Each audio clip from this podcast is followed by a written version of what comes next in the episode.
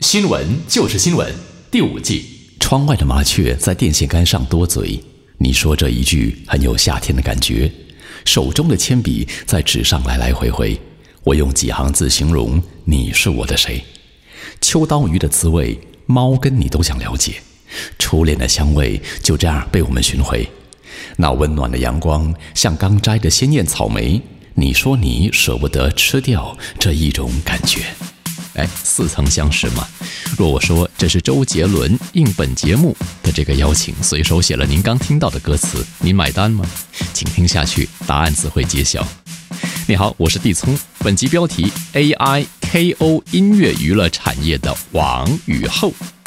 我们邀请到台湾杰威尔音乐 JVR Music 新媒体营销事业部主管徐建明先生 Ricky。前来分析分享，Ricky 你好，Hello，迪总好，各位听众朋友大家好，找你来上节目啊，肯定是对的，为什么呢？因为贵公司的王就是周杰伦嘛，他不称王的话，没人敢称王啊。哎，反正说的也不是我。因为你是从事新媒体营销事业部嘛，新媒体本身其实它就跟 AI 密切相关。其实就是这一阵子实在太火了，这个话题都是翻到各种新闻啊、网络啊，或是各个网红啊、YouTuber 都在聊这个事情。我们圈子里面聊这个事情的人也有，可是大家都在想，哎，真的会影响到我们的工作吗？就这么巧，就是因为地聪你来找我说要聊这个话题的时候，刚好周杰伦就在他的 Instagram 上面发了一个文。他在 Instagram 上面说：“AI 虽然可以做很多事，但取代不了我对音乐创作的美感，所以我无需担心。”而这个道理早在 AI 还没出现。我就知道了，他是这么说的。然后下面就一堆留言啊，说哇，果然是世代的狂音乐的王啊！老实说，我也有这么一点感觉，因为其实目前为止我们知道的 AI 的那个情况，你可能问他一个问题，他可以对答如流，甚至你可能告诉他一个简单的题目，然后要他发表一篇不管是五百字还是多少字的文章，他是可以写出一大串。从这个角度来看的话，好像挺厉害的。可是，在音乐创作上，或是艺术创作上美感这个东西，就是周杰伦说的美感。目前为止，我们的确好像还没有留意到。但是哦，就我在网络上搜索到或收集到的一些相关的一些讯息来看的话，好像人工智能已经可以自己创作。不对，我用“自己”这两个字的时候，可能就稍微要花胡一下。它有可能是使用它的人输入了一些需求，或是喂养了它一些东西。然后让他创作成一幅作品，到底他有没有自主的意识去创作这件事情？其实我觉得这可能是目前为止大家最大的争议。但我们从音乐创作这个方面来看的话，AI 应该已经其实算是一个不错的工具。有可能会帮助音乐娱乐产业的一些发展，因为譬如说，像我在一些新闻上得知啊，台湾一个唱片公司的一个一个新生代的歌手叫蔡佩轩，他就利用了 Chat GPT 创作了一个新的歌词，哎，很有意思。年轻歌手他就给 Chat GPT 一个题目，明明才星期一。我就已经想放假了，其实就是很新时代，就是星期一我不想上班了。是，那简单来说，他就对 GPT 发出了这个写歌词的要求，没想到很快的一秒钟，他就跳出了一个 一堆歌词。那当然，我觉得蔡佩轩肯定是利用这些歌词就一起集体创作。那这可以算是真人歌手跟 AI 人工智能一起创作了一首歌。我觉得这比较有点话题啊，哎，好像挺跟得上时代的。一个是人工智能嘛，人工智能的意思就是人工给予附加的智能。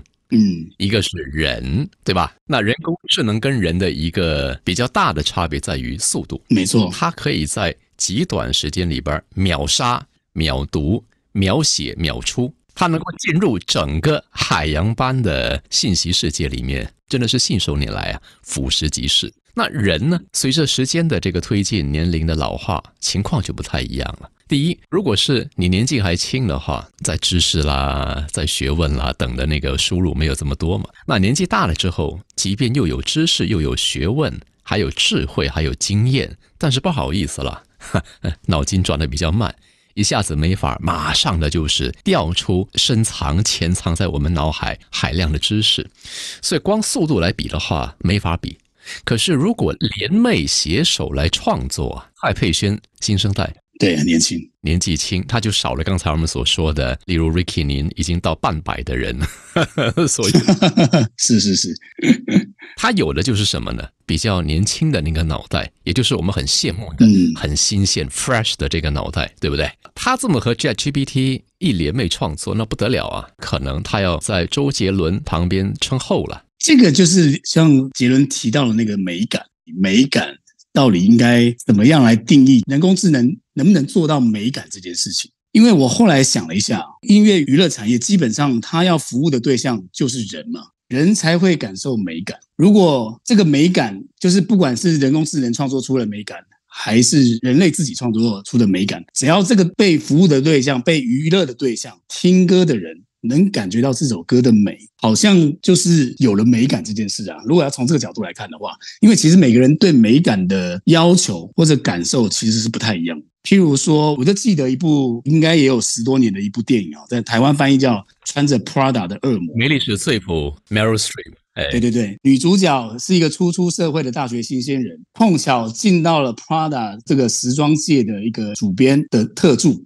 在此之前，她根本不懂时尚业，也就是说，时尚业是一个什么样的状态？他以为就不过就是卖衣服的，或者是就是设计衣服，或者是提供品味的。但等到他进到这个产业以后，才知道哦，原来这个产业、这个工业它有多么繁琐、多么细致，才能够去打造所谓人类对时尚的这种要求。但这个就像美感，那如果人工智能能够经过人类的喂养或者是设计等等输出的学习，然后大概能够分析出来人类对于美感的一些需求需要。那是不是也能够满足一部分，或说很大一部分的人的美感需求的话，那他是不是就具有美感的判断能力呢？这个好像也挺有趣。是是是，那那那部电影其实，在相当程度上也可以作为今天刚才我们提到的这个例子啊，也就是说。进入 Prada 的那个新鲜人，对于整个的这种就是奢侈品啦，或者是高档产品啦，或这个品牌的这么样的一种背景，可能会有一些比较粗略概括性的了解，但是他就少了什么呢？就是细节的补充。嗯，因为他没有经历那个过程，而这个 Prada 的创建人在电影里边，呃，他是一个就是饱经风霜，对不对？是是看过是，大风大浪、刀光剑影的一个 一个女人。经验丰富的。对，创建的过程里边呢，所有的这个链接、所有的环节、所有的点滴，都是他经历过的。也就是这种细节、这种迂回、这种曲折，还有挫折，它丰富了这个创建人的思维，还有他的心，可能间接的也变成什么呢？他的一种智慧，嗯一个是商业上的智慧，一个是人生生命里面的智慧。那新鲜人就少了这一块儿就好比说像蔡佩轩这位歌手，基本上我不认识这个人，因为你不提的话，其实 我压根儿没听过他，这个很对不起，这个很抱歉，对不起，没事对不对？没事。所以，对于这么样的一个呃新出道的，或者是这么样幼嫩的新生命，他就势必也肯定少了这一块儿。是那是不是人工智能可以补充新鲜人，或者是如春笋这般的这些创作型的歌手，或者是艺人的这个部分呢？有可能吗？哎，我觉得是有可能，因为哎，这样子你看，像我们聊到这里的话，就会想到听音乐的人不会是同一批人嘛。事实上，就是比如说从婴儿开始有了学习，譬如说他上到了学校，上到幼儿园，可能会跟着学生、跟着老师一起学唱歌，或是在家庭幼小的时候就跟着爸爸妈妈学听歌。这种养成的过程，其实就好像我们对待人工智能的那种养成的那种过程一样。如果他真的能够因为这样子学习到这个是什么样的人喜欢的一种美感，然后零岁到几岁喜欢美感，小学、国中、初中、大学，到了社会，四十岁、五十岁、六十岁的不同人口的喜好。哎，如果能够做出这么多的资料库的一些分析，然后把它分门别类的产出的话，哎，好，我也不能说它就没有美感了。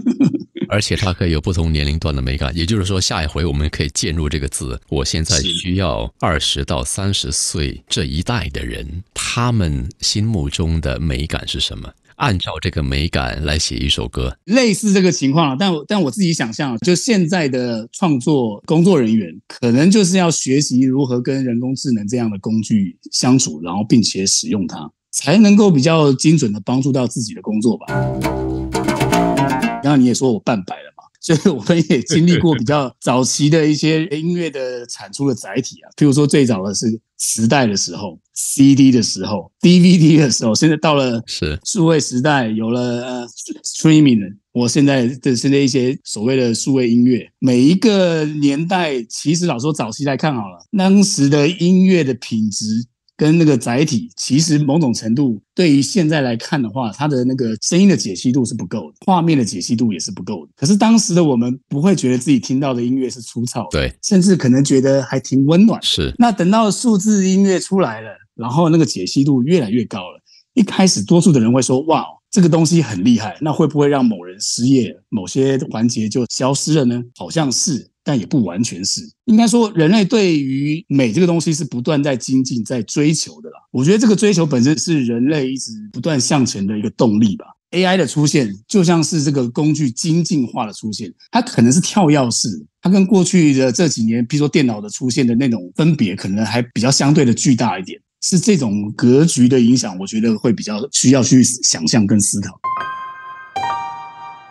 这首歌叫《爱在西元前》，相信很多听众应该有听过。有一段歌词说：“古巴比伦王颁布了《汉谟拉比法典》，刻在黑色的玄武岩。”距今已经三千七百多年，一般认为啊，目前的 AI 可能写不出像这样子的歌词，因为一般写歌词的话可能会比较有逻辑吧。但是周杰伦在当年他写这些歌的时候，他的逻辑就似乎比一般的创作者更跳跃，更有想象空间。这个是穿越的歌词，没错，这穿越的词。对，但是 AI 它恐怕一下子没法就是写出刚才这首歌的歌词。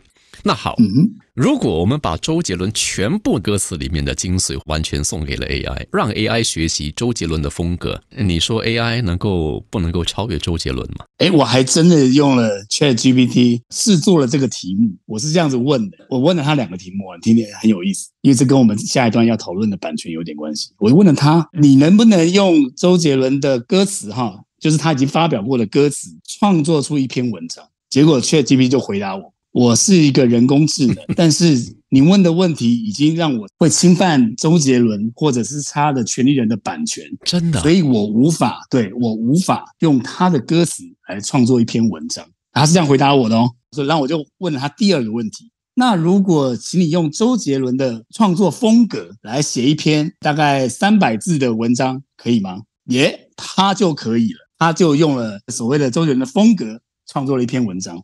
我大概仔细看了一下那个文章里面啊，老实说，我确实找得到一些所谓周杰伦风格，其实就是有出现到一些关键字啊，某些比较知名的歌曲里面的一些关键字的用法，它用在了那些文章里头。文章的一些细节里面是找得到这些词语的，但它不是一个完整的词哦，它几乎没有完整的词，但是它把部分的词或是一些它使用的形容的方式加入到这文章里面，这就很有意思。因为我第一个问题是请他用原来的歌词创作一篇文章。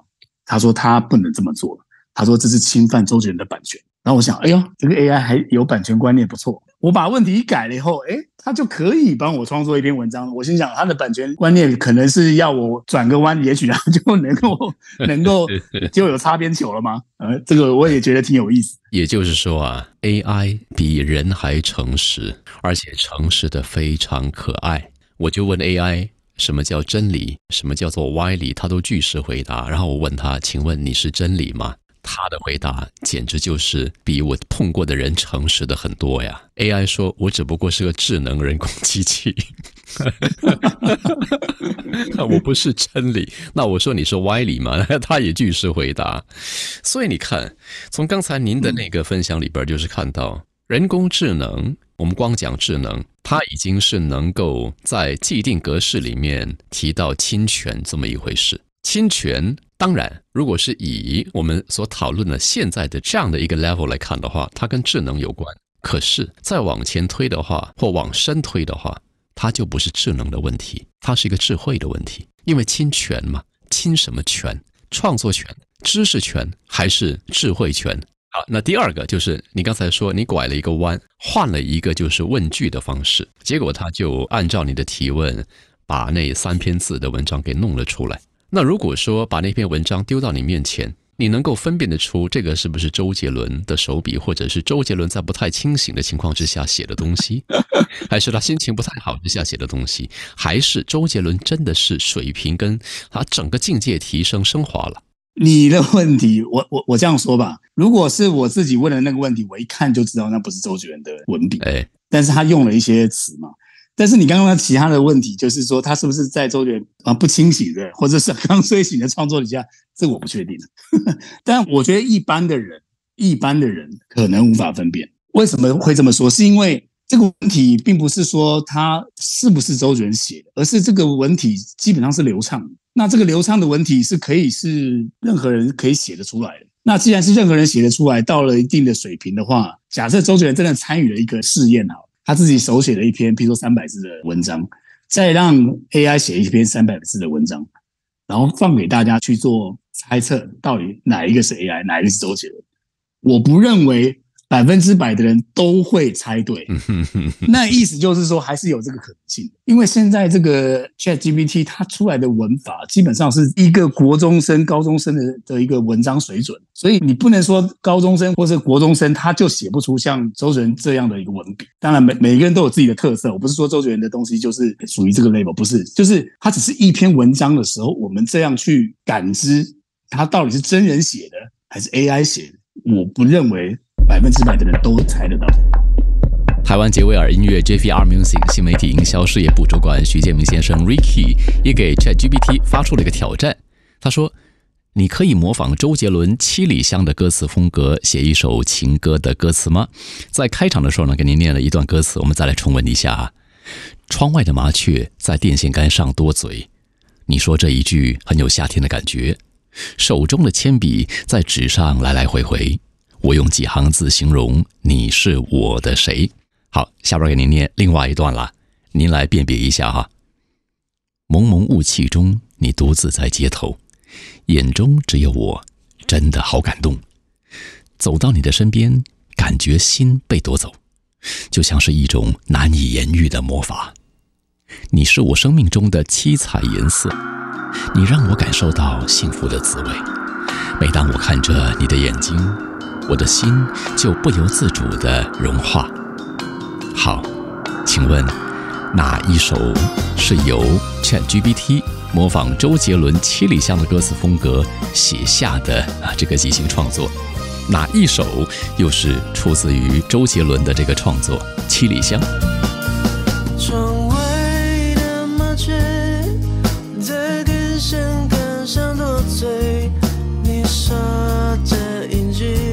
听到这里，选择第一段歌词的朋友，恭喜你，你的判断是正确的。但是 Chat GPT 并没有分辨出这首歌《七里香》并不是由周杰伦创作的而已，因为严格精确的说，作词人是方文山，作曲者才是周杰伦，而且还有多一位编曲人叫钟新民的。那请问什么时候 Chat GPT 或者是 AI 能够放个引号，自主的对我们发出的这个提问，而且是不是很具体的提问的情况之下，做以下的回答？不好意思，王地聪，请原谅我的冒昧，你的问题应该这样子问。